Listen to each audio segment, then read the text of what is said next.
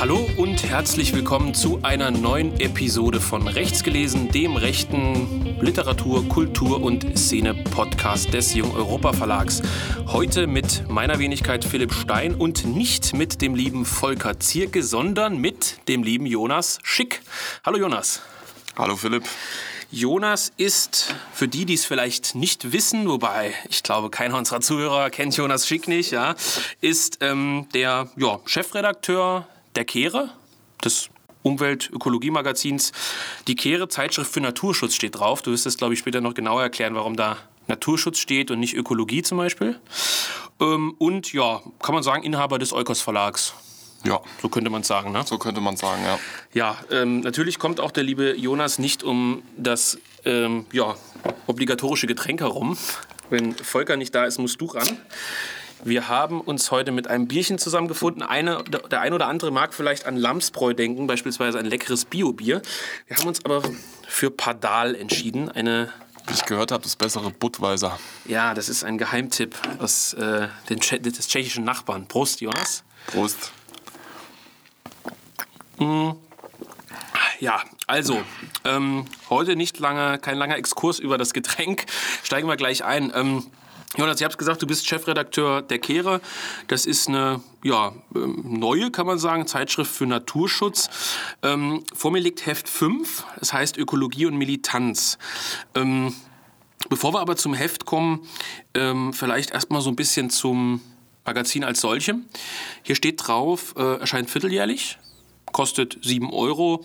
Ähm, wie kam es zu diesem Magazin? Äh, wie, wie war die Idee dahinter und wie bist du überhaupt dazu gekommen, ein Magazin zu machen? Ja, manchmal ist es so eine Verkettung von Zufällen, man hat es gar nicht so richtig vor und dann äh, liegt auf einmal diese Idee da. Äh, alles hat eigentlich damit angefangen, dass ich in der Sezession äh, gestartet habe, angefangen habe, ähm, die Ökologie, also vor allem ökologische Texte zu schreiben zur, äh, zur Ökologie. Und äh, dann kam der nächste Schritt, wo man sich dann so äh, gedacht hatte, na, es existiert auch irgendwie eine ziemliche publizistische Leerstelle dazu in der Rechten.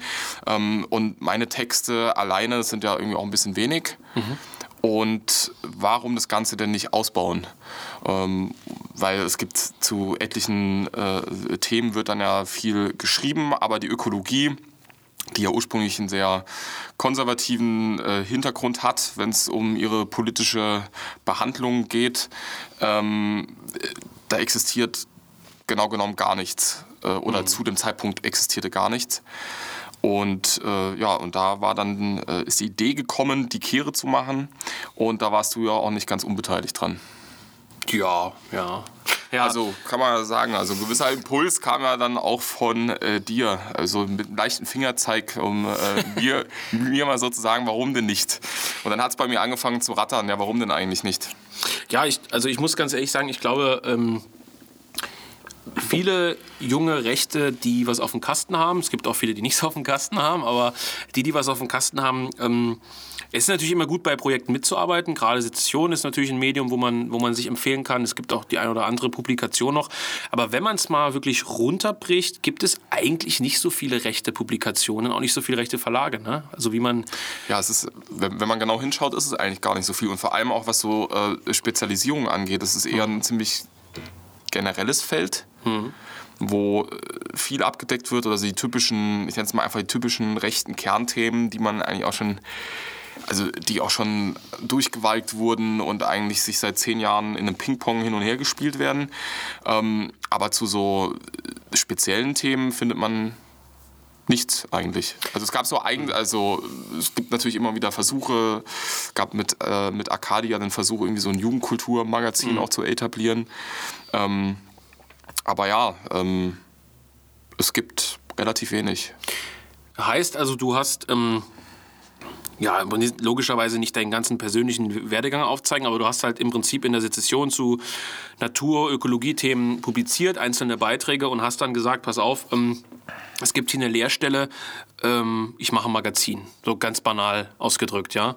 Und ähm, hast dann im Grunde genommen vermutlich vorher so ein bisschen sondiert, was gibt es für Autoren, äh, wen könnte man reinnehmen. Und wenn du das jetzt so ein bisschen äh, runterbrechen solltest, was ist die Idee hinter der Kehre? Also du hast gesagt, auf der einen Seite natürlich eine Leerstelle füllen, also weil es zur Ökologie nichts gibt. Auf der anderen Seite, das hatte ich eben schon mal gesagt, heißt zum Beispiel auch Zeitschrift für Naturschutz. Ähm, ja, was ist der Unterschied sozusagen zu, zu Magazinen, zum Beispiel der linken Szene, die es da vielleicht in der Richtung gibt? Und, und was will die Kehre sozusagen leisten als, als Magazin? Also was die Kehre äh, zuallererst mal leisten will, ist das, was ähm, wir jetzt auch schon angesprochen haben, die Leerstelle hm. zu füllen, da wieder dran ab, äh, anzuknüpfen, an diese ähm, konservative rechte Tradition, ähm, sich mit Ökologie auseinanderzusetzen. Und äh, da knüpft sich dann auch die Frage des Naturschutzes an. Mhm. Also ähm, der Umweltschutz ist immer auch so eine Form dessen, was die Linke praktiziert, dass sie den Menschen oftmals gar nicht so sehr ähm, mitdenkt. Also er ist immer dann auch außerhalb äh, des Ganzen und ähm, auch was, was sich aber mittlerweile auch ergeben hat, ist, dass der Umweltschutz halt auch massivst stark mit dem Klimaschutz verbunden wird. Mhm. Ähm, und das ist gerade das, was im Naturschutz eben nicht so verankert ist. Dieser Begriff des Naturschutzes, der möchte explizit die Natur an sich schützen und hat damit auch viel, viel mehr den, den Artenschutz im Fokus. Mhm. Ähm, eine Sache, die ähm, meiner Meinung nach und ähm, ich glaube, was auch so das, äh, äh die Zeitschrift trägt, äh, völlig unter die Räder geraten ist. Ähm, dass heute dominieren die Klimafragen. Ähm, jeder will, also man will immer das Klima schützen und Maßnahmen zum Klimaschutz sind immer irgendwie das Entscheidende. Und dann wird da alles unten drunter äh, summiert. Auch das irgendwie der, der, das, das Artensterben wird dann auf den Klimaschutz bezogen und so weiter und so fort. Was sehr anzuzweifeln ist. Und ähm, man übersieht dabei, dass ganz viele Sachen, die man im Namen des Klimas macht, selbst äh, ja, ökologische Verheerungen hervorrufen mhm. und dass dann im Namen äh, ökologischer Handlungen eigentlich ähm, ja, Raubbau an der Natur betrieben wird. Und ähm, dahingehend auch die, äh, ist auch diese Unterschrift extra gewählt worden, Zeitschrift für Naturschutz, ist natürlich auch nochmal eine Anknüpfung an die älteren ähm, ökologischen Gruppen, mhm. die sich ähm, gebildet haben. Auch hier die Gruppe Ökologie, ähm, hier um Konrad Lorenz mhm. und äh, Leute, da ging es ja auch immer um einen Naturschutz und äh, weniger um so einen, ich nenne es mal modernen Umweltschutz. Naja, ein schönes Beispiel ist ja dann immer, das ist zwar oft bemüht, aber man kann es immer mal wieder bringen, äh, die, die, die Windräder. Ne? Also diese, dass, dass du auf der einen Seite, um das Klima zu schützen, auf diese, diese regener äh, regenerative alternative Energie sozusagen zurückgreifen willst. Äh, gleichzeitig zerstören die Windräder, brauchen wir gar nicht drüber reden, was die alles zerstören. Ne? Also von den Vögeln bis hin zu Insekten und so weiter. Ähm, ja, also so ein klassischer Widerspruch im Endeffekt, den du ansprichst. Ja, das ist, es führt uns ja auch zu dem Punkt, ähm, den du äh, erwähnt hattest, was das Problem ist, dass die Linke hauptsächlich dieses Thema hat und was auch ein Sinn hinter der Kehre ist, ist, dass hier natürlich eine ganz spezifische Form ähm, also im Großen und Ganzen, um es mal zu generalisieren, ähm, da auch Einzug hält, auf die Natur zu schauen. Hm. Ähm, und man merkt das bei vielen ähm, linken Ökologen, dass da so eine Anfälligkeit besteht für die Machbarkeit äh, der Dinge. Also, mhm. dass man das jetzt umorganisiert, rational gestaltet, damit man dann bei einer ähm, umweltverträglichen Moderne rauskommt. Mhm. Es gibt natürlich auch viele Linke, die jetzt dann grundsätzlich den, damit zeitgleich den Kapitalismus kritisieren, der dann diese Umweltverheerung ähm, ähm, hervorruft aus ihrer Warte heraus. Ähm, aber an sich ist da schon so eine Anfälligkeit vorhanden, auch wenn man sich das jetzt mal ähm, ideenhistorisch anschaut, dass man zu diesem Punkt gelangt, dass das Windrad eben der Punkt ist, ähm, womit man die ökologische Krise bewältigen kann, man aber dabei völlig übersieht, äh, dass wenn ich Erneuerbare in diesen Größenordnungen aufbaue, dass sie das Industriesystem ja. äh, füttern sollen, dann lande ich automatisch, wenn ich die Energievoraussetzungen der bestehenden Struktur einfach nur ähm, auf, also substituiere, auf eine andere ähm, Energieerzeugung verlegen möchte, dann, da, ja, dann lande ich bei einer anderen Form der äh, Vernutzung und ähm, diese Größenordnung, wenn wir uns einfach mal angucken, wie viel Beton in so einen äh, Windkraftrad auch reingegossen werden muss, wenn man sich jetzt überlegt, wie viele von denen da auch hingebaut werden müssen, dann hat das keine äh, klassischen nachhaltigen Dimensionen. Also da fängt es ja auch schon einfach an. Könnte man vielleicht sagen, dass viele dieser eher linken Ökologen, ja, also wo die Kehre sozusagen so ein bisschen entgegensteht als Magazin, äh, dass die im Prinzip eigentlich gerne genauso weiterleben wollen als Menschheit, wenn man das so sagen will, wie bisher. Vielleicht mit ein bisschen ja, gedrosselten oder veränderten Konsum, also mehr Bioprodukte äh, sozusagen konsumieren und so, auch in hinsichtlich des Lifestyles, dass die also immer nach einer äh, technischen Lösung suchen, um das bisherige Verhalten weiterführen zu können. Und dass der Rechte im Gegenzug und vielleicht also auch als Projektion der Kehre sozusagen sagt, ähm, es muss eine ganz, ganz andere Form geben. Also wir, wir müssen ganz anders darüber nachdenken. Das hat natürlich verschiedene Ebenen. Also ich würde mal sagen, dass vor allem die, die, die das, was du jetzt ansprichst, ist so ein bisschen mehr, ich nenne es mal die moderne, urbane Linke, die so ein die auch aus dem bürgerlichen mhm. Milieu kommt, ähm, die das auch ganz stark an Konsumfragen koppelt. Ähm, also die, die sich quasi auch, äh, die ja gar nicht so einen, so einen wirklich kapitalismuskritischen Ansatz hat, sondern eher so, äh, wie sagt man manchmal, so diese Lifestyle-Linke, die dann vor allem auf den Gesellschafts- ähm, äh, mhm. dann sehr progressiv ist. Ähm, aber die, die, die klassische Linke, warum sie ja eigentlich auch mit der Ökologie immer gefremdet hat, warum das ähm, ein, ein zuvorderst rechtes Thema ähm, historisch gewesen ist, ist, und da ist dann dieses Einfallstor, denkt immer in ähm, Variablen oder hat, es, hat immer in Variablen der Industrieproduktion gedacht. Hm. Eben nicht in den Variablen des Kapitalismus, sondern das ja. muss jetzt eben anders äh, produziert werden, nach anderen Maßstäben. Und hat damit einfach schon äh, durch diese äh, durch diese Besetzung schon immer so einen, so einen Ansatz äh, in diesen Massendimensionen, in diesen Produktionsdimensionen zu denken, aber auch in dieser Fortschrittsperspektive, die sich daran ja. richtet. Und da ist dann wiederum, wo sich dann auch beide so zusammenführen lassen, diese beiden äh, linken Aspekte, ähm, ist, dieser, äh, ist dieser Faktor, dass man dann trotzdem in die, in die Zukunft schreitet, ähm, mit so einem positiven Zukunftsbild, dass sich das dann alles organisieren lässt. Mhm. Ja, das ist, äh, was man so als diese Machbarkeitsideologie auch, auch bezeichnet. Ne? Also der Fortschritt im Grunde genommen. Du hast ja auch aus dem, das ist ja das, was sich praktisch die Liberale und Marxisten ähm, mit unterteilen.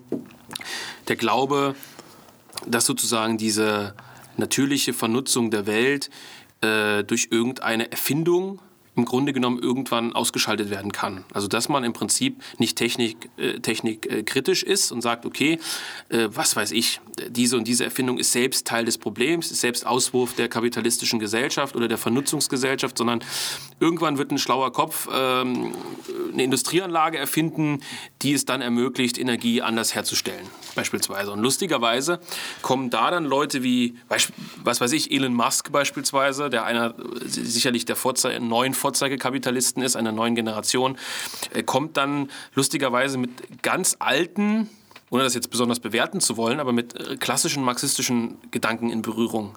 Ohne jetzt diese boomerhafte Geschichte kolportieren zu wollen, äh, eigentlich sind alle in Deutschland und, und Amerika eigentlich wirklich Marxisten oder so, das ist natürlich Quatsch. Aber hier trifft sich zumindest in der Fortschrittsideologie, ähm, in dieser Machbarkeitsideologie, da treffen sich praktisch zwei, zwei ja. große ideologische Wege. Und die Kehre, das passt ja auch ganz nett zum Titel. Du kannst vielleicht auch gleich nochmal ein bisschen auf den Titel eingehen. Ich will es nicht vorwegnehmen. Aber die Kehre ist dann ja als, als Magazinentwurf äh, oder als Zeitschriftenentwurf so ein bisschen das Gegenteil, könnte man sagen. Wo man sagt, ähm, keine Fortschrittsideologie. Oder kann man das so subsumieren? So, also, äh, wogegen ich mich verwehre, ähm, ist zu sagen, dass, also, dass es einen reaktionären Ansatz hätte. Mhm, mhm also, interessant, ja will eigentlich nicht mit der Zeitschrift ähm, einen Entwurf machen, der jetzt sagt, wir müssen unbedingt in die Agrargesellschaft so wie sie war zurück. Also eine Freundin muss nicht in Zukunft mit der Hand waschen. Vielleicht wird es irgendwann mal wieder nötig. Ja. Äh, vielleicht ist manchmal Handwasche, äh, Handwäsche auch gar nicht so schlecht. Ja. Aber ähm, insgesamt äh, glaube ich, dass, ähm, dass man von dem Ist-Zustand ähm, in einen, in einen Zukunftszustand rübergeht, der ähm, sich an der Vergangenheit orientiert, mhm. aber nicht äh, das Gleiche nochmal produzieren muss. Ich glaube auch nicht, dass das überhaupt funktioniert, weil mhm. die Variablen, äh, unter denen man steht, äh, die sozialen sowie ökonomischen, halt auch einfach andere sind. Also ich sag mal, das, das Christentum, ähm, was im, äh, ähm, in der Vergangenheit eine riesige Gültigkeit für sich hatte, ähm, ist wenn man es mal vergleicht, zerfallen. Und ich glaube, dass wenn wir jetzt nochmal bestimmte Zustände herbeiführen würden, ähm, die kommen würden, dann sieht es eh völlig alles ganz anders aus, weil einfach die Rahmenbedingungen mhm. andere sind. Von daher kann man diesen Zustand eh nicht mehr reproduzieren. Ähm, aber was natürlich in der Kehre drinsteckt, das ist, man könnte jetzt sagen, die dritte Position zwischen diesen mhm. beiden Positionen, die du äh, ausgeführt hattest, zwischen äh, in dieser, dieser Machbarkeitsideologie, ähm, ist, dass in der Kehre steckt eben eine Abkehr von dem aktuellen Zustand drin und der natürlich auch eine Technikkritik äh, transportiert. Und da sind wir dann nämlich bei dem Namensgeber, mhm. nämlich die Kehre ist ja äh, von, von Heideggers ähm, die Technik und äh, die Kehre ähm, entnommen. Mhm. Und ähm, es geht aber, also so habe ich zumindest äh, die Aussage von Heidegger gedeutet, dass da wird ja viel gedeutet, ja. was, was, Heidegger betrifft. Aber so war jetzt mal zumindest meine Deutung ist, dass es ja bei Heidegger auch nicht unbedingt darum ging, in eine, in eine, in eine Welt äh, ohne jegliche Technik mhm. äh, zu wandern oder auch in so einen reaktionären mhm. Zustand, sondern dass es auch um eine andere Form äh, der Techniknutzung geht. Und ähm, dass eben das, was er kritisiert hatte, dass diese aktuelle Form der Techniknutzung uns unser Sein verstellt, mhm. dass man eben diese Form der äh, Techniknutzung ändert und sich auch dagegen wendet. Und das ähm, beinhaltet natürlich, dass, ähm, dass gerade dieser Gedanke, dass man über die Technik aus den Problemen herauskommt, mit der Technik, so wie sie aktuell schon strukturiert ist, die uns wahrscheinlich aktuell äh, so stark schon organisiert und uns selbst schon Zwänge aufnötigt, äh, äh ähm, da noch mehr Zwänge und noch mehr Netz aufzubauen, ähm, wo, wogegen sich dann natürlich äh, die, die Zeitschrift wendet und was äh, auch gerade in der aktuellen Ausgabe ähm, sehr zum Vorschein kommt. Und ähm, in, lustigerweise trifft sich da vielleicht Heidegger auch an manchen Stellen mit äh, dem, dem Gedanken des Juna-Bombers, der ja ein paar Mal äh, Thema in der Zeitschrift ist, ähm, der ja auch äh, zu diesem Punkt kam in seinen äh, Analysen, ich weiß nicht, ob es in seinem Manifest stand oder in irgendeinem Interview, ähm, dass die Technik uns ja unheimlich äh, äh, einschränkt und wir quasi schon über die Technik organisiert werden, als dass wir die Technik organisieren würden, sondern mhm, es hat sich genau. ja schon umgedreht. Das Verhältnis hat sich umgekehrt. Es würde mich auch nicht wundern, wenn Kaczynski äh, Heidegger gelesen hat, weil das, weil das sehr stark äh, danach äh, klingt. Ja, genau. Also daher kommt der Titel, das war mir nochmal wichtig, das sozusagen zu erwähnen, weil gut, mit die Kehre können sicherlich viele Leute erstmal nichts, nichts anfangen. Ähm, ja, wir haben ein bisschen was zu den Grundparametern gesagt. Ich glaube, eine Sache äh, sollte nicht unerwähnt bleiben, auch wenn wir jetzt schon so ziemlich in, in die Mitte reingesprungen sind des Gesprächs. Ähm, die Zeitschrift baut ja zumindest entfernt auf einem Vorgänger auf. Ich glaube, ja. das kann man zumindest so sagen. Äh, es gab zuvor eine Umweltzeitung, also weil du auch diese Lücke angesprochen hast, das war die, die Umwelt und Aktiv. Ähm, es waren eine Zeitschrift, äh, ja, äh, die es auch schon, glaube ich, seit vielen Jahren vorher gab und die dann ihr Engagement zu einem Zeitpunkt äh, beendete und du, ja, wenige Monate später hast du praktisch diese Lücke dann genutzt, so kann man es, äh, glaube ich, genau. bezeichnen. Ähm, und äh, viele Abonnenten der Umwelt und Aktiv sind sozusagen dann auch auf, auf dich übergesprungen. Also sie haben dann gesagt, ah, es gibt ein neues Magazin, da, da abonniere ich auch. Ähm, Gleichzeitig ist mir natürlich aufgefallen, ich habe die alte Umwelt unaktiv auch äh, gelesen gehabt, ist natürlich ein ganz anderes Magazin, ne? ganz andere ja. Zeitschrift. Muss, also muss man sagen. Deswegen sage ich das auch so vorsichtig, es ist ja in, in keinster Weise irgendwie eine Art von Nachfolgemodell. Ähm, du hast halt praktisch diese, ja, diese generell große Lücke, die von der Umwelt und Aktiv so ein bisschen auf, aufgefüllt wurde, hast du, äh, ja, als die weg waren, dann praktisch aufgefüllt. So könnte man es eigentlich sagen. Genau. Also ähm, da, dadurch wurde die Leerstelle äh, noch spürbarer. Ja. Also da war so, man, man, hatte mal kurz so diesen, diesen Moment, wo man dachte, okay gut, wenn jetzt auch noch die Umwelt unaktiv äh, da die Tore dicht macht, dann existiert da wirklich überhaupt gar nichts mehr. Ja, und man muss ja sagen, also du hast ja ein paar Elemente, die äh, im aktuellen Heft, ich sag mal so ein bisschen äh, ja, erste Ähnlichkeiten aufweisen. Das ist vorne vielleicht dieser kurze Teil, in dem immer so ein paar Kurzartikel äh, sind, die auch ähm, ja, jetzt, ich will nicht sagen, keinen intellektuellen Gehalt haben, aber jetzt kein, keine großen äh, Artikel und Beit Diskussionsbeiträge sind. Das ist ne? die leichte Kost zum Einstieg. Die leichte Kost, ja. Ich finde auch immer äh, ein bisschen so ein Neuigkeit-Charakter. Also ich genau. dann irgendwie, was weiß ich, neues Gesetz zum Artenschutz eingeführt oder, oder so. Und dann muss man aber sagen, ist die Kehre ähm, ohne das bewerten zu meinen, klassisches intellektuelles Magazin. Muss man schon sagen, glaube ich, oder? Ja. Also es ist keine leichte Kost. Und ähm, die Artikel sind manchmal auch locker. Ich denke mal an so Sachen zum Beispiel von, von Jörg Dittus äh, als Autor, wo man auch Oder ein bisschen... Volker ist, äh, oder Volker Zierke, wo man Zierke auch mal so immer- ein bisschen leichter durchlesen Genau. kann. Aber wir haben auch, äh, und das sieht man auch über die, in der Ausgabe, über die wir gleich sprechen, auch schwere theoretische Kost, die man so in der Umwelt und aktiv auf keinen Fall gefunden hat. Ja, wobei man an der Stelle möchte noch anmerken, dass, ähm, oder kurz einwerfen, dass äh, ich es gerne in Zukunft dann auch anders ein bisschen gestalten würde. Man ist natürlich mit dem derzeitigen Format auch ein bisschen eingeschränkt. Ähm, also durch die, die Seitenzahl, die man hat. Und dann setze ich persönlich auch Prioritäten. Dann muss ich sagen, dass für mich als Chefredakteur das, was man jetzt hauptsächlich in der Kehre ähm, zu lesen bekommen hat, bisher auch mein, also bei mir Priorität hat, weil ich glaube, dass es wichtig ist, bevor ähm, man, also wenn man sich äh, in der Rechten das Thema zurückholen will, dann muss man erstmal Grund, Grundlagenarbeit betreiben und sich auch die Frage stellen, was ist denn überhaupt ein rechter Zugang zur Ökologie und wie sieht der dann auch nochmal im 21. Jahrhundert aus? Er, ist, er kann gar nicht mehr der gleiche Zugang sein, wie den, den zum Beispiel Ernst Rudolph hatte. Ja. Einfach weil der einen völlig anderen, der hatte ja schon einen völlig anderen Naturzustand vor sich, der hatte noch die alten zerfallenen Kulturlandschaften, die bei uns schon in der Form eigentlich gar nicht mehr existieren. Und ähm, das halte ich für, eine, für, für die wichtigste Sache, für die wichtigste Angelegenheit. Deswegen dominiert es im Heft.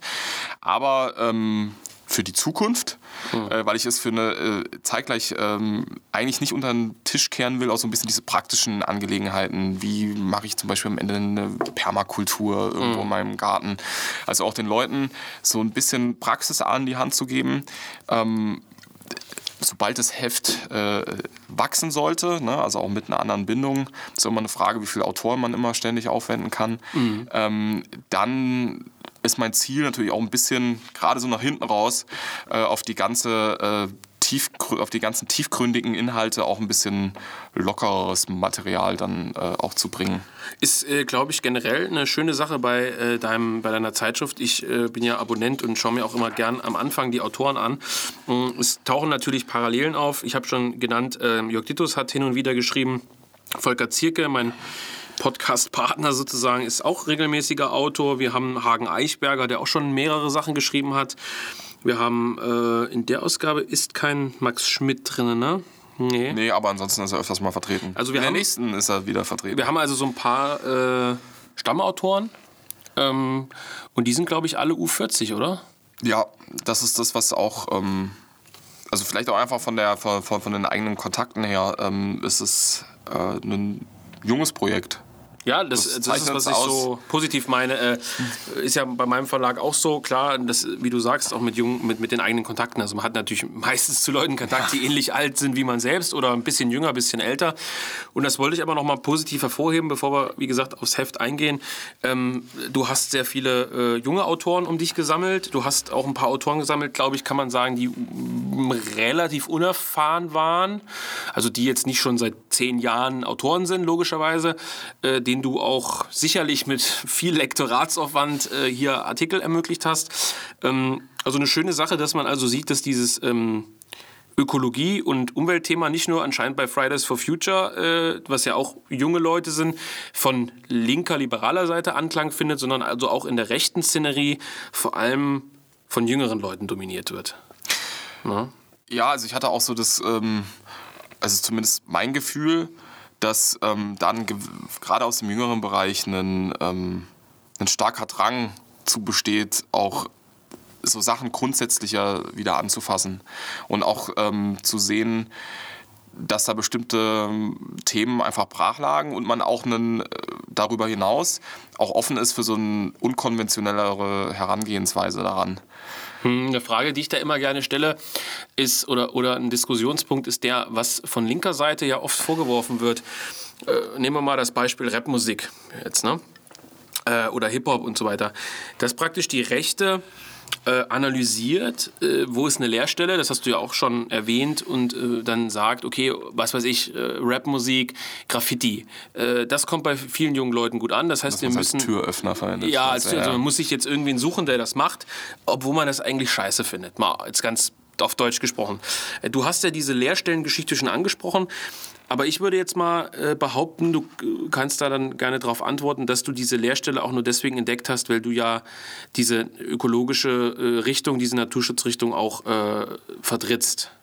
Genau, also es ist hier keine Mimikrie, die irgendwie betrieben wird. Also es geht nicht hier, ähm, also der Vorwurf äh, ist auch gerade bei der Thematik, äh, kann ich darüber schmunzeln, weil ich mir dann den Vorwurf von den Leuten anhören muss, die eigentlich in den 70ern und 80ern genau das betrieben haben. Ja. Also die, die, die, die sich auf die Ökologie draufgesetzt haben, die die es auch teilweise getan haben, weil man damit ähm, an bestimmte äh, Wählerschichten oder bestimmte Milieus rankam.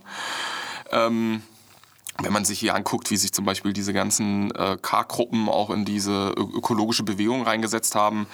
Also ähm, vielleicht mag da der ein oder andere wirklich mit, ähm, mit einer ökologischen Überzeugung rumgerannt sein, aber ich bezweifle mal, ob das das Groß äh, dieser Gruppen betraf, vor allem auch gerade aus dieser, äh, was wir auch schon ansprachen, wenn man jetzt halt eine richtige kommunistische ähm, Sicht auf die Dinge hat, dann ist da äh, eine konsequente Ökologie nicht unbedingt so gut miteinander zu. Ob äh, Mao jetzt ein klassischer Naturschützer war, darüber lässt sich ja, nicht und streiten. Stalin war es jetzt, glaube ich, auch nicht unbedingt.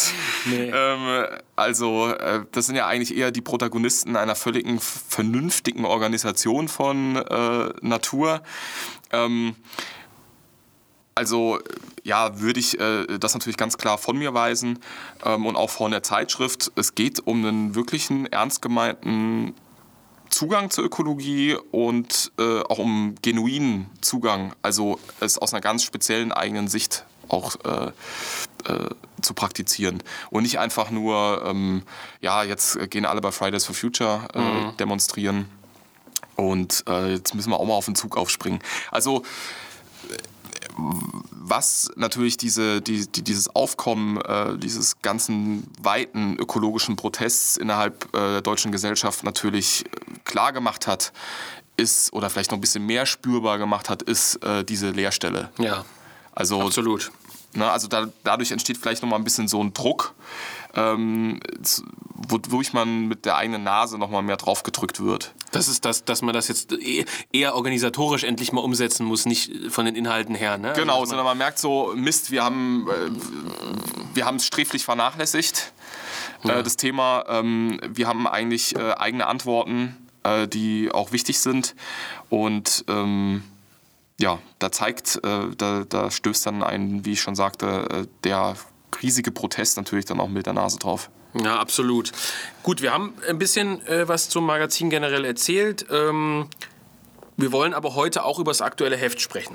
Ähm, das ist kürzlich erst erschienen, vor, ich glaube, zwei Wochen, ne? so um den Dreh. So um den Dreh. So um den Dreh, ganz neu also. Das ist Heft 5. Äh, du hast ja immer bisher Themenhefte gehabt, ne? Also Genau. das ist jetzt nicht ein offenes Heft oder, sondern es gibt immer ein... Migration gab es zum Beispiel schon, ne? Ja, das war das letzte Heft. Das war das letzte Heft davor. Und jetzt haben wir also Ökologie und Militanz. Ähm, schauen wir mal rein. Äh, Editorial kommt ja immer von dir. Das ist Richtig. praktisch die Einleitung ins Heft, ne? so ein bisschen, ganz klar, wie immer. Über die Autoren habe ich schon kurz, äh, kurz gesprochen. Es sind auch einige bekannte Namen äh, sozusagen, die auch hier im Podcast immer wieder genannt Du werden. bist diesmal auch dabei. Ich bin diesmal auch dabei mit einem äh, Beitrag. Und äh, das ist auch eigentlich gleich der erste, lustigerweise im Heft. Ich weiß nicht, ob man es, ähm, ich sag mal, Leitartikel nennen kann, aber so, ein, so eine Art Einleitungsartikel äh, überhaupt ins Thema Ökologie und Militanz, äh, was ja aus meiner Sicht mh, ein Stück weit so zusammengehört. Ne? Also, oder was heißt zusammengehört, aber.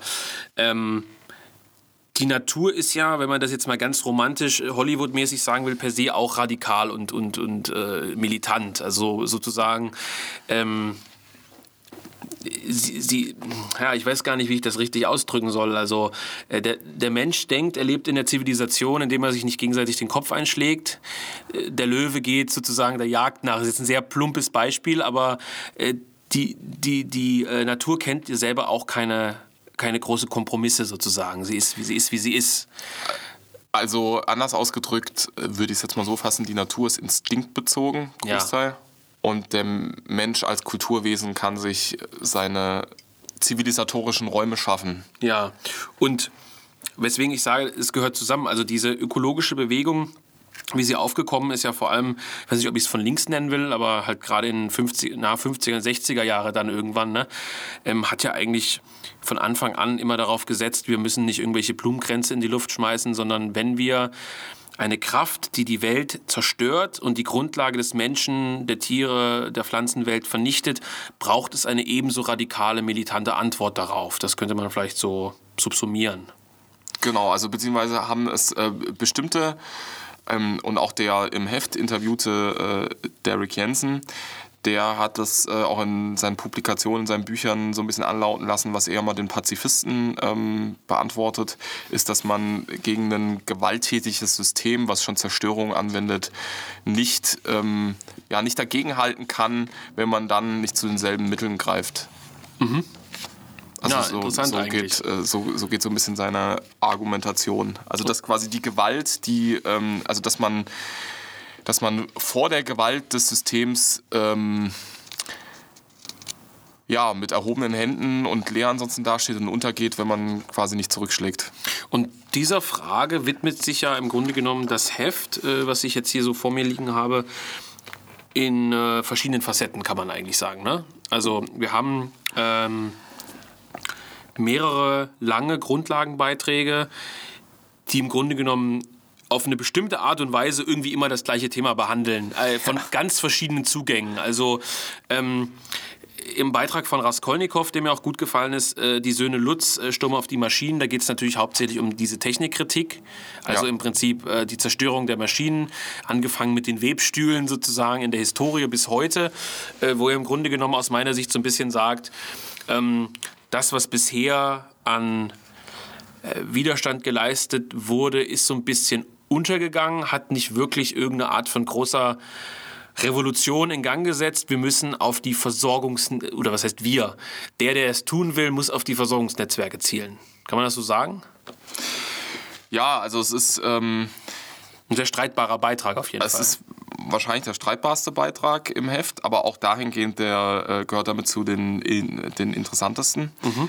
Ähm, es zeigt halt sehr, also was äh, sein Artikel zeigt, ist, wie sehr äh, unsere Gesellschaft auch schon von diesen äh, Adern durchzogen ist. Also mhm. das, was wir ganz am Anfang hatten mit dieser Kontrolle, mit diesem, mit diesem Netz, mit dieser Eigendynamik, die da äh, vom System existiert, aus dem man dann auch ja kaum entfliehen kann. Das ist wie so eine, also am Ende werden die Leute, die sich, äh, die sich davon absetzen, einzeln oder vielleicht auch in kleineren Gruppen, auch einfach aufgefressen.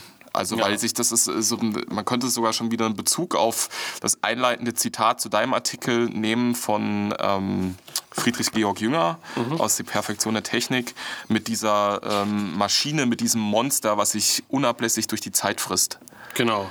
Und ähm, eigentlich kommt Raskolnikow bei der Frage raus, was also tun im, im, im Anblick dieses, ich nenne es mal den verzehrenden Le äh, Leviathan, mhm. ähm, ob es da eine Möglichkeit gibt. Und er reflektiert diese Möglichkeit anhand der Wege, die die Neoluditen vor allem mhm. äh, genommen haben, ähm, also die neuen Maschinenstürmer.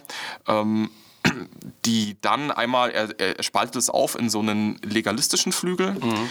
ähm, die dann auch solche Teach-Ins, ähm, also auf einmal auch gerade hier mhm. aus dem amerikanischen Bereich, ja, erwähnter Kirkpatrick Sale und noch Cherry Mender vor allem, ähm, die also auf so einem legalen Weg das Ganze äh, versuchen und dann die radikalen Militanten.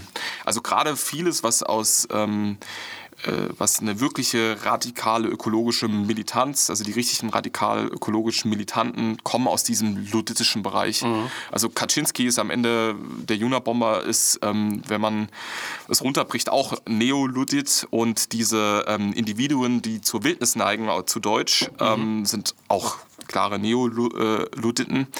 Und äh, da geht es dann auch darum, wirklich diese, auch die Protagonisten, die Entfernten, nicht nur die Direkten, die damit Geld machen oder in der Politik, sondern auch schon der Wissenschaftler, mhm. der daran forscht und ähm, der sich da in seine... Ähm, seine Verfeinerung der Technik äh, hineinsteigert, der wird dann schon zum, zum Ziel oder vielleicht sogar schon zum Primärziel. Man setzt da manchmal gar nicht so sehr ähm, bei den Entscheidern an, bei den politischen, sondern schon aus der Perspektive der Neoluditen bei dem äh, ja, bei dem Urerzeuger der, der, der Problematik. Gab es ja auch bei diesen Anti-AKW-Protesten oft, dass äh, versucht wurde, sozusagen die Manager äh, dieses AKWs beispielsweise anzugreifen oder aus den Autos rauszuzerren oder so.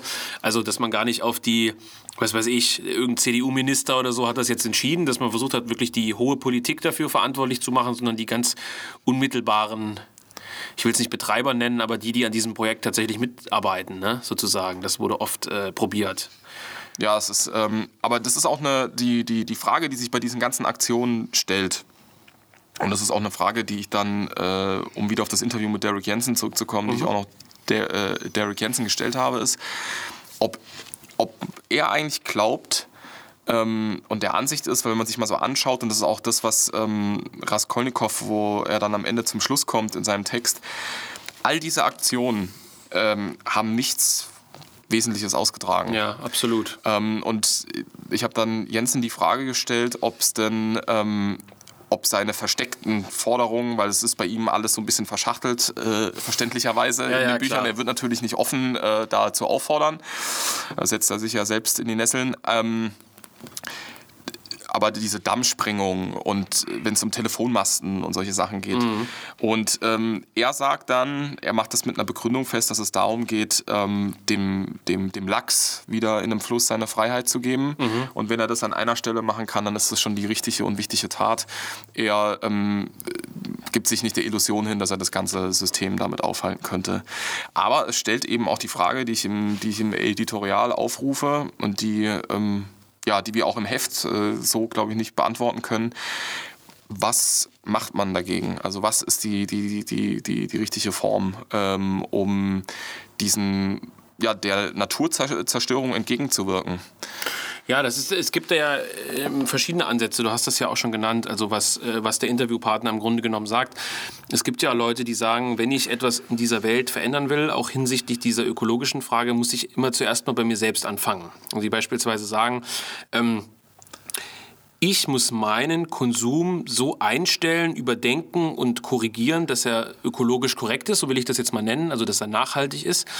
Und wenn ich mit gutem Vorbild vorangehe und das vorlebe, werden andere Leute das nachmachen. Und so beginnt im Prinzip die Revolution im Kleinen, also bei mir selbst. Äh, ich habe da schon viele Diskussionen geführt mit Leuten, die das so handhaben, tatsächlich. Beispielsweise das Thema Veganismus ist ja hier ein ganz interessantes, gerade Veganer, die dann sagen, sie tun das nicht aus gesundheitlichen Gründen, also die beispielsweise sagen, vegane Lebensweise ist jetzt gesünder, sondern die sagen, ähm, Ihnen geht es beispielsweise um das Tierwohl und so weiter, ähm, dann sagen, ich beginne damit und bin Vorbild für andere, bin vielleicht sogar ein Stück weit missionarisch oder so und überzeuge andere auch davon. Also von mir ausgehend, vom Individuum. Und dann gibt es halt Gegenpositionen, habe ich auch schon oft Diskussionen gehabt, die dann sagen, naja, was bringt es denn, wenn ich meinen persönlichen Konsum umstelle, solange nicht alle da draußen das auch tun. Also das ist ein Tropfen auf dem heißen Stein. Das hast du ja auch bei diesen Diskussionen zu CO2-Ausstoß. Wenn AfD-Politiker beispielsweise sagen, warum soll Deutschland seinen CO2-Ausstoß reduzieren, wenn China seinen erhöht, ist ein Tropfen auf dem heißen Stein, ergibt keinen Sinn.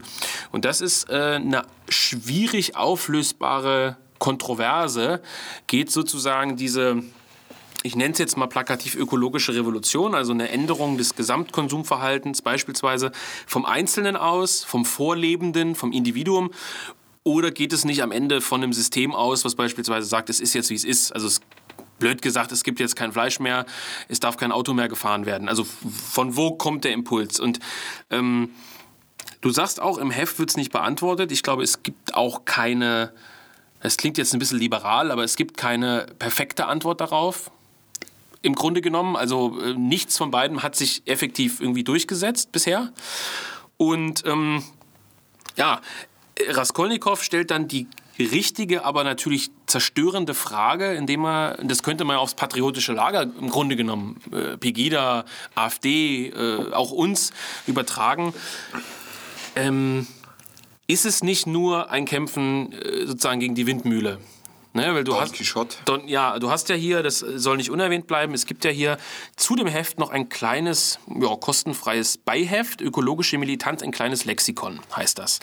Und da hast du ja ergänzend zu der Karte, die sich im eigentlichen Heft findet, wo ja ökologischer Protest im Prinzip eingezeichnet ist, äh, also verschiedene Arten des ökologischen Protests. Genau, im deutschsprachigen Raum. Hast du hier praktisch ganz viele Organisationen kurz erklärt. Von äh, Animal Liberation Front, äh, also wo es dann um, um, um, Tiere halt vor allem geht, Deep Green Resistance, was weiß ich, du hast ja eigentlich die ganzen großen Dinger drin.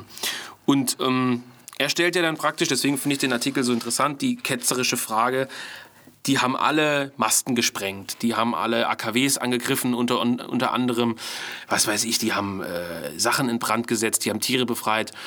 Ähm, war das je eine Gefahr fürs große Ganze oder ist das große Ganze nicht über uns einfach hinweggefegt? Und das könnte man ja auch parallelisieren zur Migrationsfrage. Hat das Auftreten der AfD, haben die Demonstrationen in, von Pegida was verändert oder ist es über uns hinweggefegt? Also haben wir eine Chance, zum Widerstand, so wie wir ihn jetzt praktizieren. Und da sind wir ja beim Thema Ökologie und Militanz. Oder, und ich unterstelle jetzt mal vorsichtig, dass der Raskolnikow äh, in seinem Beitrag zumindest eine Andeutung in diese Richtung macht, dass es eine ganz andere Form des Widerstands braucht, ohne damit jetzt explizit unbedingt Gewalt zu meinen, aber dass man den Widerstand ganz neu denken muss. Er meint hier den ökologischen, aber es lässt sich eben parallelisieren. Also ne, zum politischen Bereich. Ja, wobei das ähm, an sich ein, ein interessanter Beitrag äh, wäre, den er vielleicht auch irgendwann nochmal schreiben wird. Das ist eigentlich ja äh, quasi schon eine, eine Steilvorlage für irgendeinen Beitrag in, ja. in, den nächsten Heften, nämlich die Frage zu beantworten, wie der aussehen soll. Also er, er, er lässt es anklingen am Ende und ich gebe ich geb ihm ja recht, da muss, ein, da muss ein anderes Konzept her zu den bisher ähm, durchexerzierten. Ähm, aber die Frage ist, dann muss man sich Gedanken drüber machen, wie das dann aussieht. Also, weil wie kommt man ähm, aus diesem, und ich würde sagen, ja, dass dann das System über uns hinwegfegt und dass dieses System in sich selbst aus einer eigenen Logik ähm, ja, angestoßen durch die Industrialisierung. Ähm, es lässt sich jetzt lange streiten, ob die Industrialisierung bei uns noch läuft oder nicht und wie sie aussieht oder ist die Digitalisierung die nächste industrielle Re äh, mhm. Revolution.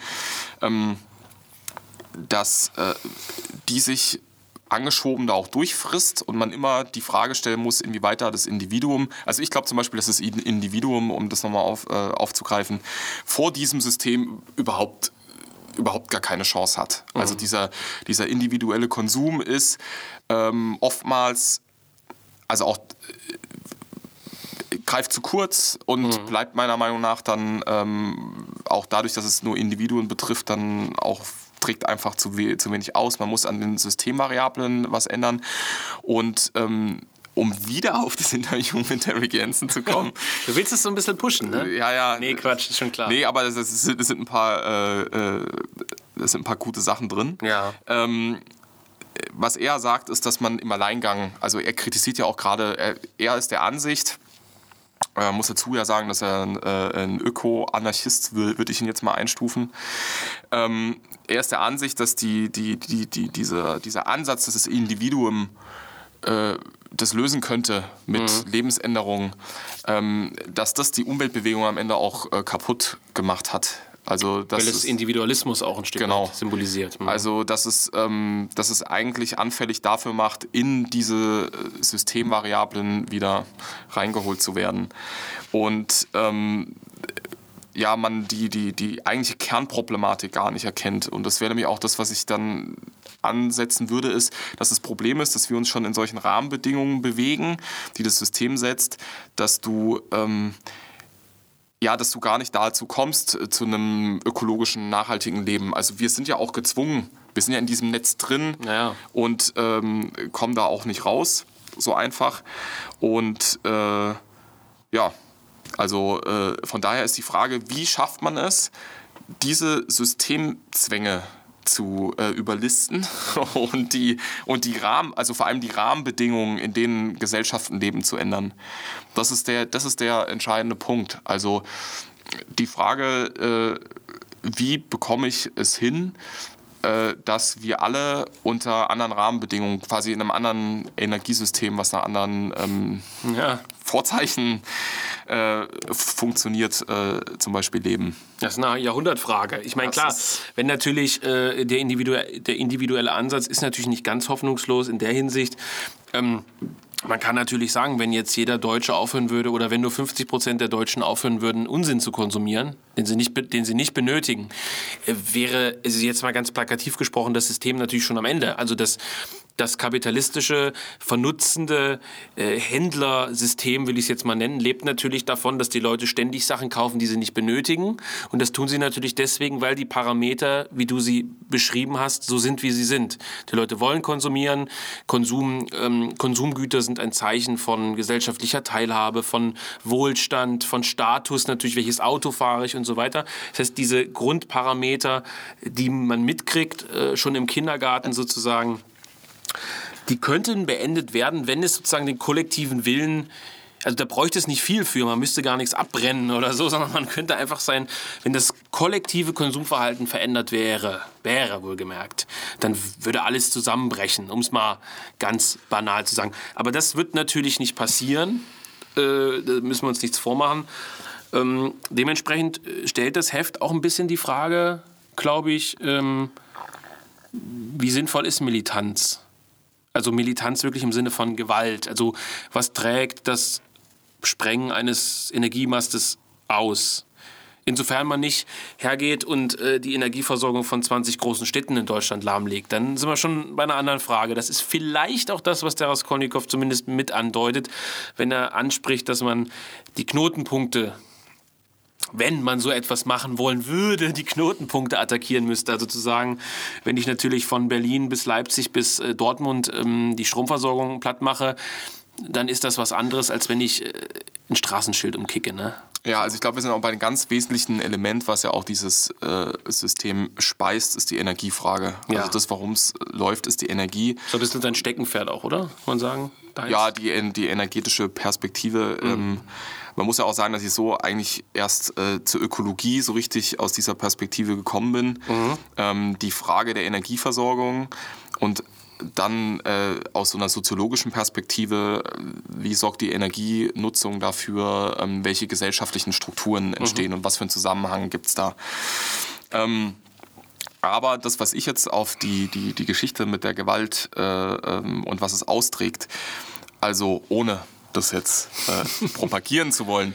Ähm, was ich für nicht, äh, ähm, also für nicht austragend halte, sind diese Geschichten von wegen, ich hole den AKW-Manager aus, dem, äh, hm. aus seinem Wagen raus und äh, verprügel ihn dann mal ordentlich oder mach sogar noch Schlimmeres und bringe ihn um und seine Familie.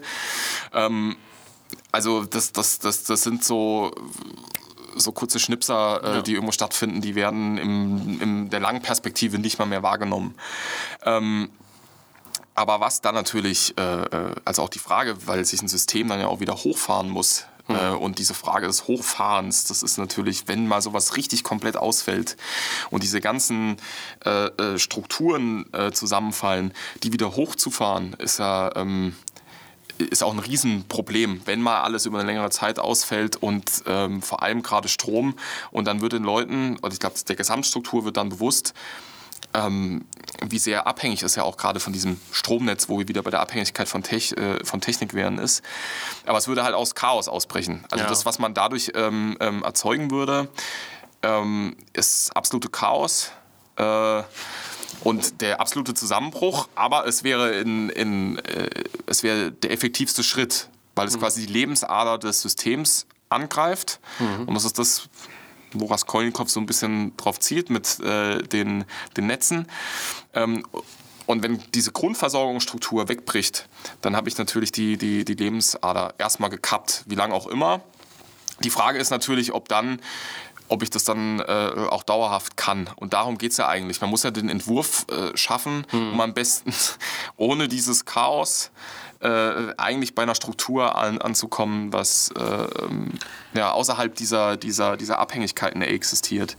Aber man hat ja das Problem, und das sind wir noch beim individuellen Konsum, dass die, ähm, dass wir müssten ja viel, viel weniger Menschen sein, um äh, überhaupt quasi nach wirklich nachhaltigen Prinzipien ja. äh, leben zu können. Und wir müssten auf Sachen verzichten, naja, wo, glaube ich, ganz viele Leute, wenn sie jetzt mal dran denken, also da will ich vielleicht auch nicht unbedingt, also jetzt aus meiner Perspektive Ja, ist erstmal die ganzen Vorteile, die irgendwo auch ähm, die, die Industrialisierung, die Modernisierung, wenn man sie so nennen möchte, ja auch gebracht hat, ist, da fallen Impfungen weg, da fallen, man stirbt wieder an einfachsten Krankheiten. Ähm, ist, und dann ist die nächste Sache, das ist der große Streitpunkt beim Veganismus, ist die Frage, wie ist der dann, der ist dann vielleicht auch nicht mehr praktizierbar. Das ist nämlich ganz interessant, dass zum Beispiel Deep Green Resistance, eine der Gruppen, die in dem kleinen Lexikon vorgestellt ist, ähm, die sind äh, ich würde sagen, dass ich sie deswegen auch so ein bisschen dafür ähm, mit einer gewissen Sympathie betrachte. Die sind so grundlegend mhm. radikal, dass sie sogar an, an, an, die Sache rangehen und sagen, naja, ähm, Veganismus äh, lehnen wir ab, weil er eigentlich in der Gesellschaft, die wir für ökologisch nachhaltig sind, äh, halten, gar nicht prak praktizierbar ist. Ja, jetzt wirst du einige Briefbomben von wütenden Veganern erhalten. Ja, also, ja, also, ähm, also die sagen im Grunde genommen, Veganismus ist im Prinzip eine nur durch die aktuellen Verhältnisse genau. überhaupt praktizierbare Form des Individualismus. Genau, es ist nur durch die, durch die, Indust äh, durch die Industriegesellschaft praktizierbar, weil du überhaupt äh, an Nahrungsmittel kommst, die an, das genau, an Nahrungsmittel, die das ermöglichen. Mhm. Und ansonsten müsstest du ähm, also so ganz genau, jetzt wird wahrscheinlich irgendein Veganer um, um die Ecke kommen, der mich dann an bestimmten Punkten, weil er sich massivst ins Thema eingearbeitet hat, wahrscheinlich dann auch äh, äh, widerlegen möchte und ähm, vielleicht an bestimmten Punkten auch kann. Aber die, die, die generelle Aussage ist da, dass man wahrscheinlich zu bestimmten Jahreszeiten vegan leben könnte. Mhm. Aber ähm, du zu anderen Jahreszeiten, wo es diese Früchte und diese äh, Nüsse vor allem, weil es da ja um Fette und Pro Proteine geht, ja. die du brauchst äh, zur Versorgung, nicht, nicht gibt. Also es ist eine Region abhängig. Es, gibt, ja, es wird irgendwelche Regionen auf der Erde geben, wo du vielleicht äh, vegan leben kannst, aber es gibt wieder andere Regionen, wo das nur schwer möglich ist. Ja, also mir fällt hier klar. zum Beispiel Extremregionen ein, wie jetzt äh, Grönland oder Gut, das ist ja ein ganz extremes Beispiel, aber wäre vielleicht auch in Deutschland schon mit, wenn es kalte Winter gibt und so weiter und so fort. Das ist ein anderes Thema, aber äh, ist, ist, ja. ist, ist, ein, ist ein richtiger Ansatz und du hast eine schöne Überleitung gebracht, nämlich zu einem anderen Beitrag, den ich noch erwähnen wollte, äh, zu dem Autorenporträt von Linkola äh, oder Linkola, wie auch immer, äh, geschrieben. Kann auch kein Finnisch, ich weiß nicht, wie man ihn richtig ausspricht. Wenn Volker jetzt hier wäre, der könnte uns natürlich äh, zurechtweisen. Martin Lichtmess äh, hat hier zu Feder gegriffen, der ja auch, glaube ich, für diese Session schon mal äh, ansatzweise über diesen sehr streitbaren Kopf geschrieben hat. Und äh, ich will auf deinen... Ähm, ja, auf deinen Hinweis der Überbevölkerung, den du so elegant eingestreut hast, möchte ich eingehen. Ähm, mit ähm, ja, mit ihm haben wir hier sozusagen ein Autorenporträt verewigt von vermutlich dem radikalen oder militanten äh, Vordenker äh, einer krassen Bevölkerungsreduzierung, einer Abstrafung der Menschheit und der Zivilisation. Ein krasser, interessanter Beitrag eigentlich auch, ne? Ja, ähm, deswegen auch mit der Unbedingte mhm. überschrieben, ja. ähm, weil er ja einfach ohne Rücksicht auf Verluste ähm, gegen jegliche äh, Normen, die da existieren, Maximalmaßnahmen vorgeschlagen ähm, hat. Und ähm, auch Systeme, also auch politische Systeme dafür nur in der Lage gesehen hat, äh, die ja, weit außerhalb dessen liegen, was heute in der ähm, westlichen Welt äh, ja, für richtig und konform gehalten wird. Also er hat sich da ähm, äh, er hat die Demokratie für völlig unfähig gehalten, um sich, äh, um die ökologische Frage zu lösen und ähm, ja, hat auf eine Diktatur abgezielt, die mhm. das umsetzen muss. Und er ist aber, er ist beides. Er ist dahingehend interessant, weil er an sich selbst auf der Individualebene die, den absolut radikalen Maßstab äh, gesetzt hat. Also er ist real, wie man sagen würde. Komplett und er hat es zeitgleich noch aufs System übertragen. Also ähm, er hat so beide, beide Seiten direkt erfüllt. Er hat äh, auf Selbstversorgerbasis ähm, in Finnland äh, gelebt. Eine Art äh, Waldhütte könnte man sagen. Genau, und er war ja auch ähm, so radikal, dass dann ähm, die Probleme, die er als Fischer bekommen hat, haben ihn nicht davon abgehalten, äh, weiter, also er war dann irgendwann vor Probleme gestellt, ähm, auch seine Familie zu ernähren. Da hat er nicht von, äh, ist er nicht von abgewichen, äh, sondern er war wirklich konsequent bis zum, bis zum Ende, könnte man sagen.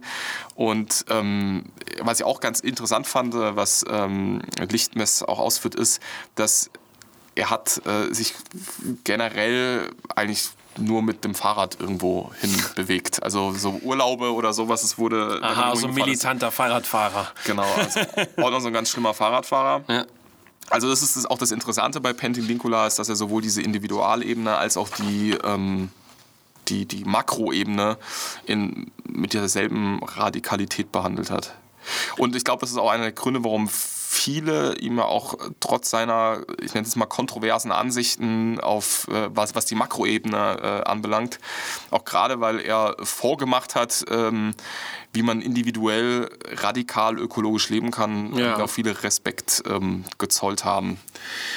Ja, ist auf jeden Fall eine äh, sehr interessante Figur, die in außerhalb Finnlands gar nicht so bekannt ist. Und passt ja auch eigentlich ganz gut zu, äh, zum dann direkt darauf folgenden Interview äh, eines, also so extrem ähnlich sind sie sich nicht, aber schon in dieser Unbedingtheit äh, einen ähnlichen Ansatz pflegen. Ne? Ja, also ähm, wobei man sagen muss, dass man bei, bei Derek Jensen natürlich die linke Sozialisation merkt.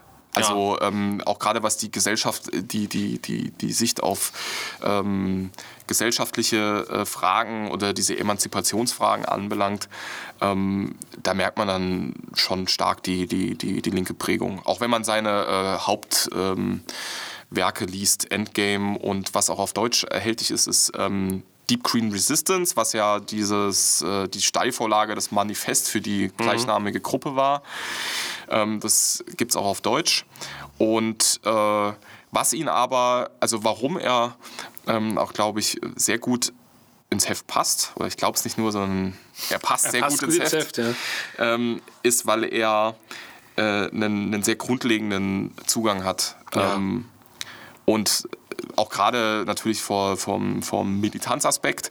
Und anders als ganz viele andere linke Ökologen ähm, geht er dann nämlich... Äh, ja, macht, lässt er sich nicht vom, äh, vom technischen Komplex mhm. einspannen, sondern sagt dann auch ganz klar, ja, ähm, also die Erneuerbaren, so wie sie aktuell praktiziert werden, ist auch einfach nur eine Naturzerstörung. Und ja. ähm, und ja, deswegen hat er auch seinen Platz im, im, im Heft gefunden. Ähm, der geht ja ein bisschen auch auf das ein, was man auch noch mal kurz erwähnen kann, nämlich diese, diese Art des New Green Deal sozusagen, also wie der Kapitalismus und diese äh, linksliberale Gesellschaft es geschafft haben, auf Regierungsebene, auf Propagandaebene im Grunde genommen vorzugaukeln, wir würden uns auf ein ökologischeres Leben zubewegen, indem wir jetzt im Lidl und Netto auch äh, Ökoprodukte kaufen können, Bioprodukte besser gesagt, indem wir Elektroautos fahren äh, aber im Grunde genommen genau weiter produzieren äh, und weiter konsumieren, vor allem wie vorher. Wir konsumieren jetzt halt statt der, was weiß ich, 80 Cent äh, Packung Käse, die für 1,25 oder so, ja, was weiß ich. Ich gucke da immer nicht auf den Preis, muss ich sagen, aber äh, irgendeinen Bio-Käse, sage ich jetzt mal. Ja. Ähm, und äh, dann ist die Sache gut. Also wir betreiben im Grunde genommen eine große, eine kollektive Gewissenserleichterung, könnte man das vielleicht nennen. Eine grüne Ein ökologischer Ablasshandel. Ein ökologischer Ablasshandel, absolut. Und und ähm, im Endeffekt, und das habe ich auch in meinem Beitrag am Anfang äh, äh, zum Ausdruck gebracht, ähm, es wird vorgegaukelt, wir bewegen uns auf eine ökologischere Welt zu, aber die Vernichtung der Natur und der Raubbau der Natur ähm, schreiten in noch rasanterem Tempo voran, als sie es äh, in den 50er, 60er, 70er Jahren getan hat, weil natürlich auch die technischen Möglichkeiten da sind. Also die Systeme sind, ich sag mal, besser geworden. Ähm, und äh, das ist, wie du sagst, ein ökologischer Ablasshandel. Und deswegen ist so ein Heft wie das und auch die Kehre als solche, als äh, Zeitschrift, Magazin, wie auch immer, sehr wichtig um eben diese Bruchstellen aufzuzeigen. Und da könnte man auch sagen, genau das eben, Fridays for Future und so weiter. So gut man vielleicht das generelle, ich nenne es jetzt mal revolutionäre Potenzial da gut finden kann. Ja, also wir wollen jetzt hier keine Kreta-Witze reißen. Äh, ist am Ende vielleicht noch äh, basierter als manche Politiker oder so. Ja. Ähm, ist es aber so, dass ähm, die natürlich genau in diese Kerbe reinschlagen. Verknüpfung von Gender-Ideologie, äh, mit linksextremen Versatzstücken, jeder Mensch ist gleich, mit ökologischen Fragen, eine Verquickung zu seiner linksliberalen Melange äh, des ökologischen Ablasshandels. So, und das ist ähm, einfach heuchlerisch, auf Deutsch gesagt, einfach heuchlerisch. Die wollen weiter mit ihrem MacBook irgendwo sitzen, irgendwo hinfliegen. Sie wollen aber zukünftig mit einem Elektrojet fliegen, sage ich jetzt mal blöd. Und es soll alles weitergehen wie vorher, nur bitte ein bisschen ökologischer. Absurd. Einfach nur absurd. Ja, äh, da kann ich nur unterstreichen, aber damit sind wir eigentlich nämlich nochmal bei, bei deiner Eingangsfrage, nämlich was äh, die Kehre auch ausmacht als Zeitschrift, ist, dass sie im Gegensatz zu diesen es sind ja auch äh, Gegensätzlichkeiten, Widersprüche, die da existieren, die auch automatisch ähm, durch diese linke Übernahme in der Ökologie passiert sind. Ähm, und das ist das, was die Kehre macht und was auch äh, klares Ziel der Zeitschrift ist, ist dem Spiegel vorzuzeigen und zeigen, hier ist das, Kon die, das mhm. konsistente Gegenprogramm. Also auch aufzuzeigen, dass diese ganzen, diese ganze Menschheitsrhetorik ähm, und alles, was da gesellschaftspolitisch äh, gefordert, praktiziert wird, ähm, von Transgender bis äh, Massenmigration, dass das alles äh, Ausdrücke und Resultate der Moderne sind. Mhm. Dieser Energieaufwendung, die genau. diese ökologischen äh, Probleme geschaffen hat, die man dann wieder einfangen möchte. Also auf der einen Seite ist man, also und wenn man auch zu, zu, zu radikaleren äh, linken Ökolo Ökologen kommt, die jetzt dann wahrscheinlich noch ein bisschen äh, radikaler unterwegs sind als jetzt der äh, typische Fridays for Future äh, ja. Protestant. Äh, die werden äh, teilweise reaktionäre äh, ökologische Forderungen aufstellen, aber es wird dann nicht die logische Konsequenz gezogen, was das in der Gesellschaft erzeugt. Ja, also die, die haben diesen riesen Widerspruch, dass sie nicht sehen, dass in einer Gesellschaft, in der wirklich ähm, ja, mit wenig Energie, und da sind wir beim Punkt sozusagen, aus, mit wenig Energie auskommen muss, dass diese ganzen Geschwätz-Stuhlkreisrunden mit bitte sprich mich mit drei Sternchen aus und bitte verletz nicht meine Gefühle, dass die ein ganz jähes Ende nehmen würden. Nämlich darin, dass es dann ums Überleben, um den täglichen Bedarf geht. Da kann man keine äh, Kopfschmerzen morgens haben, da muss man raus aufs Feld, jetzt mal plakativ gesagt. Ähm, also, dass eine wirklich ökologische Gesellschaft zwar auch eine Gesellschaft wäre, in der das Gemeinwohl vor allem, und da möchte ich mal sagen, einen äh, Künstler, einen Künstler, einen guten Freund anknüpfen, der mich immer damit, äh, der mich damit sozusagen erzogen hat. Das Entscheidende ist in einer nachhaltigen Gemeinschaft ist eben die Gemeinschaft. Also das ökologische Zusammenleben kann nur über das, über das Gemeinwohl funktionieren. Und das Gemeinwohl ist immer das, was für alle am besten ist.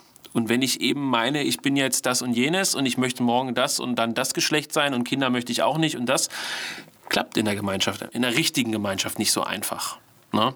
Ja, es wäre das, wär das Ende der, der, der flüchtigen Moderne, wie das ähm, Zygmunt Baumann war, war, war das, mhm. glaube ich, ähm, der diesen Begriff verwendet hat. Es wäre das Ende dieser ähm, Auflösung aller Dinge. Also dieses, ich bin morgen hier, übermorgen dort, ähm, ich habe mich noch nicht festgelegt, sondern da muss, um Sicherheiten zu garantieren, also es muss Stabilität erzeugt werden, weil man ohne diese Stabilität in diesen ja. äh, Rahmenbedingungen, die, äh, die natürlichen Rahmenbedingungen nicht überleben kann. Also das bedeutet auch, dass man sich äh, wahrscheinlich relativ früh auf Familie äh, festsetzen äh, muss, beziehungsweise dass Familie an sich der Endpunkt ist. Früher wurde ja teilweise auch gar nicht äh, von Seiten, also gerade in der Agrargesellschaft, die Männer haben jetzt nicht unbedingt mit 25 geheiratet, sondern okay. man hat ja erst geheiratet, wenn man, ähm, wenn man quasi die materielle Basis ja. sicherstellen konnte. Aber es war klar, dass dieses, dieser, dieser Sicherheitshort entstehen muss, ähm, weil man ansonsten, also diese individuellen Befindlichkeiten und heute Hü, morgen Hot, das funktioniert nicht und das war auch außerhalb jeglicher Vorstellung, dass ich äh, ja, nach irgendwelchen solchen, solchen komischen, individualisierten Gefühlsschwankungen da leben kann. Und das ist aber ähm, eine Sache, die die nicht äh, zusammenführen und dann und ich glaube deswegen auch hängen bleiben und auch niemals äh, eine Lösung zum ökologischen Problem finden werden. Ja. Weil man in dem Moment, wo es dann ernst wird, zurückschreckt. Also weil man es quasi ja muss, weil äh, derjenige, der dann auf einmal diesen, diesen Schleier durchbricht, der so merkt, oh, äh, äh, vielleicht muss da noch viel, viel mehr geändert werden. Also die wenigsten werden dann weitergehen, weil es automatisch dafür sorgt, dass sie sich von ihren alten Positionen trennen müssen. Und deswegen denke ich, ist die Kehre äh, hier so wichtig, äh, erstens diesen linken Widerspruch aufzuzeigen. Es gibt keine moderne, nach dem aktuellen Vorbild, nenne ich es jetzt mal, die vereinbar wäre mit ökologischer Nachhaltigkeit. Gibt es nicht, also passt nicht zusammen.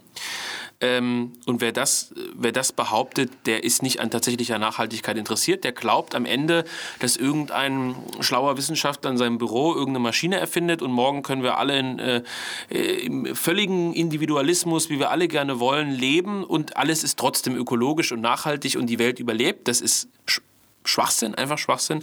Ähm, gleichzeitig ähm, darf aber dieser linke Widerspruch oder dieser linksliberale Widerspruch besser gesagt nicht dazu führen, das einzunehmen, was du anfangs schon gesagt hast. Das darf nicht in diese Reaktion umschlagen, zu sagen, ähm, wir werden morgen wieder in einer Agrargesellschaft leben, wo der Pater Familias sozusagen entscheidet, was die ganze Familie zu tun hat. Alle haben acht Kinder äh, und wenn die Kinder einen später nicht versorgen, dann ist man auf Deutsch gesagt am Arsch. Äh, an diesen Punkt werden wir nicht zurückkehren.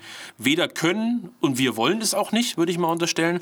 Das heißt, diese ganz besondere Aufgabe, die der Kehre und der rechten Ökologie zukommt, ist, gibt es eine nachhaltige Moderne? Den wirklich, nach, also den wirklichen ne? Gegenentwurf zu formulieren. Gibt, gibt es den? Ge geht das? Tja, und da landet man vermutlich, und die Antwort können wir beiden nicht geben leider, äh, aber man landet vermutlich auch bei einem Modell, das mit Verzicht und Arbeit zu tun hat sieht der Rechten aber eigentlich ganz gut oder auch dem, Kon äh, dem, dem Kon Konservatismus. Es haben bloß viele vergessen, dass es eigentlich was mit äh, äh, Begrenzung äh, ja. und, und, und Verzicht sehr viel zu tun hat und auch mit der Langlebigkeit von Dingen. Ja, nicht nur von der Dauer von menschlichen Beziehungen, sondern auch von der Dauer von äh, Dingen. Ja, Qualität am Ende. genau. Will, ne? ähm, und äh, vielleicht auch eher Sachen zu reparieren, als mit anderen auszutauschen. Ähm, also diese die Wiederverwendbarkeit von äh, Sachen. Und ähm, von daher, das ist das, was ich schon meinte mit der, mit der Konsistenz, ähm, bin ich der festen Überzeugung, wenn es um eine ökologische Zukunft geht, dann liegen eigentlich alle Stränge bei der Rechten. Mhm um dafür die, die konsistente Antwort zu geben. Zumindest bei dem kleinen Teil der Rechten, die sich dieser Traditionslinie bewusst ist und nicht ähm, schon von vornherein sagt, äh, es soll ein Verbot geben aus ökologischen Gründen. Oh nein, die Ökodiktatur beginnt. Ich darf nicht mehr frei konsumieren. Das ist auch so ein Widerspruch, ne? Ich meine, ich verstehe natürlich den sächsischen äh, Arbeiter, der äh, irgendwo Nachtschichten schiebt und dem man jetzt verbieten will, sein Dieselauto zu fahren. So, ähm, dass der natürlich opponiert, da kann ich ihm erstmal gar keinen Vorwurf machen. Ja, also ich will mich da nicht sozusagen festlegen auf, auf, auf eine Seite, wenn man so will. Auf der anderen Seite ist natürlich ganz klar, äh, wenn man die Welt, wie sie ist, ohne Hysterie jetzt, ohne Hysterie, äh, erhalten will, und da reden wir jetzt gar nicht von diesen Klimadebatten, sondern von den Debatten, die du schon genannt hast, Artenschutz, Überbevölkerung, Vernutzung. Äh, man muss sich mal anschauen, was in Deutschland alles versiegelt, ja, was alles versiegelt wird, genau in Deutschland. Ähm, dann geht es nur mit Verzicht die Frage von Landwirtschaft, die ja. Frage von Bodendegradation und die Frage von Wasserverbrauch. Ähm, das, also das sind meiner Meinung nach noch viel, viel drängendere Fragen als diese Klimaproblematik. Ja. Die wollen die aber nicht besprechen, ne? Also die, die, die Linksliberalen, nenne ich es jetzt mal pauschal. Ja, also im, im, im generellen. Im schon. generellen. Ja. Also es gibt natürlich, äh, man wird sie jetzt immer hervorzaubern können, die Leute, die sich eingehend mit solchen Themen beschäftigen, ja. auch von äh, ähm, linken oder liberalen Seite. Wobei da natürlich dann immer gerne wieder die Technik ins Spiel kommt. Also man ja. hofft ja immer wieder, so wie auch schon beim Haber-Bosch-Verfahren. Es gab ja diese Diskussion das erste Mal sehr aufbekommen bei, äh, durch, durch Malthus, die Frage der Subsistenzgrenze, die Frage, äh, wie viel Bevölkerung lässt sich über den Boden ernähren. Und ähm, das hat zum allerersten Mal so einen richtigen Schock in diese, in diese Gesellschaften gebracht, die ja in einem ständigen Fortschritt, auch in so einem Optimismus Ja, ja. äh, steckten. Jetzt geht es groß in die Zukunft und dann kam auf einmal diese Frage der Subsistenzgrenze, diese Pauperismuskrise auf. Und so richtig ist sie ja erst durch das Haber-Bosch-Verfahren gelöst Mhm. worden. Also dass man dann äh, die, die, mit den, die, der, die agrochemische Revolution, aber das, was diese agrochemische Revolution erzeugt, äh, ist ja eine weit, ist ja noch viel, viel stärkere Übernutzung äh, Ja. der Böden, ähm, dass die dann auch äh, in ihrer Qualität immer weiter zerfallen und äh, und dadurch wurden ja erst größere Bevölkerungsebenen ermöglicht und so weiter. Und das ist ja die Problematik, die besteht, wenn wir jetzt die ganze Zeit so weitermachen, wie wir jetzt werkeln, dann wird die Rechnung, die am Ende ausgestellt wird, die wird immer länger und immer schlimmer. Also Für die nächsten Für die Generationen. nächsten Generationen. Diejenigen, wenn das dann, äh, also wenn sich das aufsummiert und die, die Böden auf einmal es nicht mehr hergeben, dann ist man quasi mit der, der unheimlich hohen Weltbevölkerung ähm, äh, konfrontiert und steht dann vor, vor extremen Verteilungskämpfen. Und, ähm, und jetzt weiß ich eigentlich gar nicht mehr, auf was für einen Punkt ich hinaus wollte. Ähm, Das ist dieser Link, Links-Rechts-Widerspruch in Anführungszeichen. Ne? ja, genau, du hattest ja eigentlich bloß, Du, hatt, du hattest ja bloß gesagt, dass sie es nicht so richtig angreifen. Also ich denke, li- links und rechts, auch wenn das jetzt ein bisschen pauschal ist, lässt sich auch dadurch trennen. Also ich denke immer oder wir denken immer daran, ich will so banal das klingt, den meinen Nächsten, weil ich ja in Generationen denke, in, in einer, äh, ja jetzt populistisch gesagt, in einer Ahnenreihe, äh, dem, Ne- meinen Nachfahren eine lebenswerte, anständige Welt hinterlassen. Und andere Leute, die leben halt im Jetzt, die leben in, in, in der Jetztzeit. Einfach Ja. zu sagen, mir, mir geht es um mein persönliches Leben. Und wir wollen, wir wollen für die nächsten Generationen von Deutschen, von Europäern und so weiter was sichern. So, und deswegen können wir diese Rechnung nicht auf Kosten der nächsten Generation aufmachen. Das ist unfair, wenn man so will. Zerstörerisch. Das verantwortungsbewusstes Handeln quasi. Ja, ja das klingt so langweilig. Aber im Endeffekt ist es das. Ja, ähm, Jonas, also wir haben das Heft besprochen. Ähm, wir wollen aber noch einen ganz kleinen Ausblick wagen. Wir haben jetzt ein paar, über ein paar inhaltliche, weltanschauliche Geschichten gesprochen. Ähm, es gibt den Eukos Verlag. Das ist der Verlag oder die Eukos UG. Das ist das Unternehmen, das hinter der Kehre steht. Und die heißt nicht umsonst so, denn es soll auch bald einen Verlag geben. Richtig. Falsch. Genau. Richtig. Richtig. Richtig. Ähm, es, von Anfang an, als äh, die Herausgabe der Zeitschrift äh, dann festgezurrt war, war es schon, habe ich mir das extra äh, offen gelassen und es auch schon so aufgebaut, äh, was die ganze Struktur und auch die Benennung der Struktur ähm, anbelangt, dass die Möglichkeit besteht, äh, nicht nur einfach die, die Zeitschrift rauszugeben, sondern ähm, auch Bücher. Weil ähm, zum einen gibt es ja viel von dem, was verschüttet ist, ähm, was viele dann nicht mehr anfassen wollen aus dem politischen Mainstream, ähm, weil äh, es quasi äh, ver, äh, verseucht ist oder äh, befleckt. Ähm, Gerade was die, die, die alte ökologische Literatur anbelangt und die meiner Meinung nach gehoben werden muss. Und zum anderen als natürlich auch gerade sie jetzt Linkula, es gibt auch viel Interessantes auch auf europäischer Ebene. Und die Franzosen, vorhin hatten wir es äh, drüber vor, vor dem Podcast, die Franzosen sind uns da um weites voraus, was äh, die ökologische Frage anbelangt. Und da gibt es extrem viel zu bergen an Texten, die unbedingt veröffentlicht gehören. Und äh, ja, von daher ähm, existiert auch dieser Verlag. Und äh, wenn alles nach Plan läuft, ist natürlich immer so eine Sache. aber, wenn, aber wenn alles nach Plan läuft, dann kommt da auch schon dieses Jahr was. Das heißt, uns erwarten äh, von deiner, eurer Warte äh, ein paar Buchpublikationen. Und äh, willst du schon was verraten zu den nächsten Heften? Kann man da schon was sagen? Oder ist es noch zu früh? Doch, äh, kann man. Ähm, und zwar werden wir mit dem nächsten Heft das erste Mal die, die, die Themenheftstruktur durchbrechen. Einfach weil sich, ist ja auch irgendwo erfreulicherweise, ähm, viele Texte angesammelt haben, Einsendungen, äh, die nirgendwo so richtig reingepasst haben und nach dem Programm, was ich jetzt mal thematisch entworfen habe für die nächsten Ausgaben, da auch nicht rei- wirklich reinpassen werden. Äh, deswegen gibt es ein gemischtes Heft als nächstes. Ähm, kein Themenheft, aber darauf folgt dann ähm, ja, die nächste, äh, das nächste große Thema, nämlich Postwachstum. Und äh, dann nochmal so Themen, die vor allem auch von der Linken nicht äh, richtig behandelt werden. Wir haben es ja schon mit äh, Migration gemacht. Mhm. Das war ja auch eine gewisse Provokation. Mhm. Ähm, ist da nochmal dann auch gerade die Frage der Massengesellschaft und äh, der, der Überbevölkerung. Das wird ja gerne von. Da nicht mal indiziert wird. ja, da ist das aktuelle, das aktuelle, das aktuelle Heft äh, ist da, glaube ich, ein bisschen äh, problematischer als äh, Massengesellschaft. Ja, aber als Überbevö Überbevölkerung ist natürlich ein heikles Thema. Also ein Achillesferse der linken äh, Publizistik sozusagen, äh, warum man einerseits dafür sein sollte, dass es immer mehr Menschen gibt und andererseits gleichzeitig für Naturschutz. Das ist natürlich, naja. Ähm, Jonas, vielen Dank, dass du da warst. Wir haben sehr ausführlich gesprochen. Wir sind jetzt schon bei einer Stunde 14. Wunderbar. Wir könnten ewig weiterreden, glaube ich noch. Äh, das sind so Themen, da kannst du stundenlang äh, nach einer Lösung suchen und sie nicht finden. Ähm, liebe Leute, Heft 5, äh, Ökologie und Militanz der Kehre, Zeitschrift für Naturschutz, halte ich hier in meinen Händen. Ich kann das Heft sehr empfehlen. Kauft es euch als Einzelheft im ja, Netzladen unter die die-kehre.de, aber noch besser schließt ein Abonnement ab. Der junge Mann, der Jonas Schick, macht hier eine gute Arbeit und das sollte man mit einem Abo äh, belohnen. Was kostet das normale Abo bei euch? 22 Euro. Naja, 22 Euro hat ja jeder noch übrig. Äh, Spart natürlich nicht in der Kneipe beim Bier, sondern bei anderen Sachen. Kleiner Scherz. Nein, holt euch Tikera. Das Magazin kostet als Einzelheft 7 Euro, falls euch jetzt nur diese Ausgabe interessiert, über die wir jetzt gesprochen haben. Ansonsten zeichnet das Abonnement. Ähm, schickt was ein. Du suchst bestimmt auch immer nach Autoren, wenn, wenn jemand gut ja. schreiben kann.